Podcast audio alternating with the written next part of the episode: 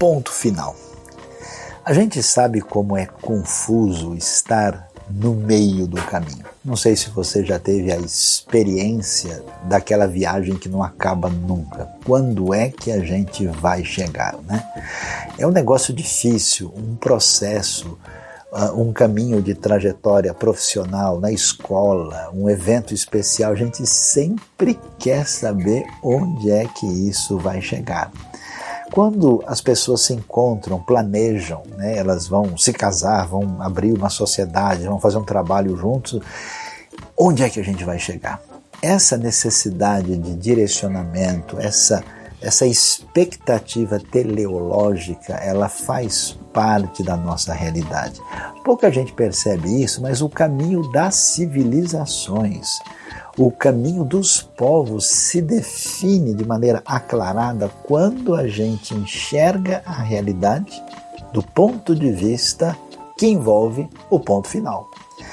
E quando a gente percebe direitinho de onde vem essa ideia, olha que coisa extraordinária, ela vem das Escrituras. Porque o Deus que se revela nas Escrituras se revela como aquele que é o Senhor do tempo é aquele que transforma a história numa experiência que tem sentido, que tem referência, que preenche a razão de ser da nossa própria existência. Então as coisas têm começo, têm meio e têm ponto final.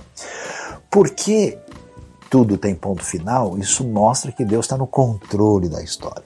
Porque nós enxergamos o ponto final significa que existe uma expectativa que nos enche de esperança.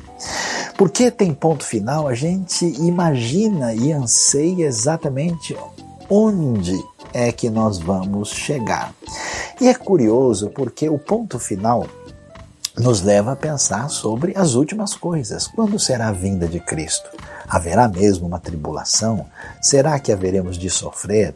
Quando chegará a nossa redenção? Essas perguntas legítimas, elas são trabalhadas na Bíblia.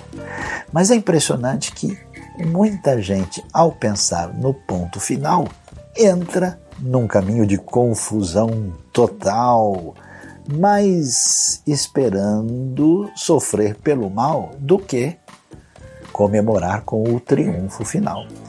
E aí, olhando para a Escritura, a gente vê gente, por exemplo, tentando entrar por um caminho de adivinhação. Isso não pode ser feito, ponto final. Outros entram com um caminho de medo e de intranquilidade, numa espécie de transmissão de um pavor terrível que deve cair sobre todos. Que caminho estranho! Sobre isso a gente diz não e ponto final. Outros entram por uma espécie de expectativa de quem parece querer tomar o lugar de Deus para definir detalhes do futuro e quase que num caminho de adivinhação, entrando por uma senda, uma trajetória a qual dizemos não e ponto final.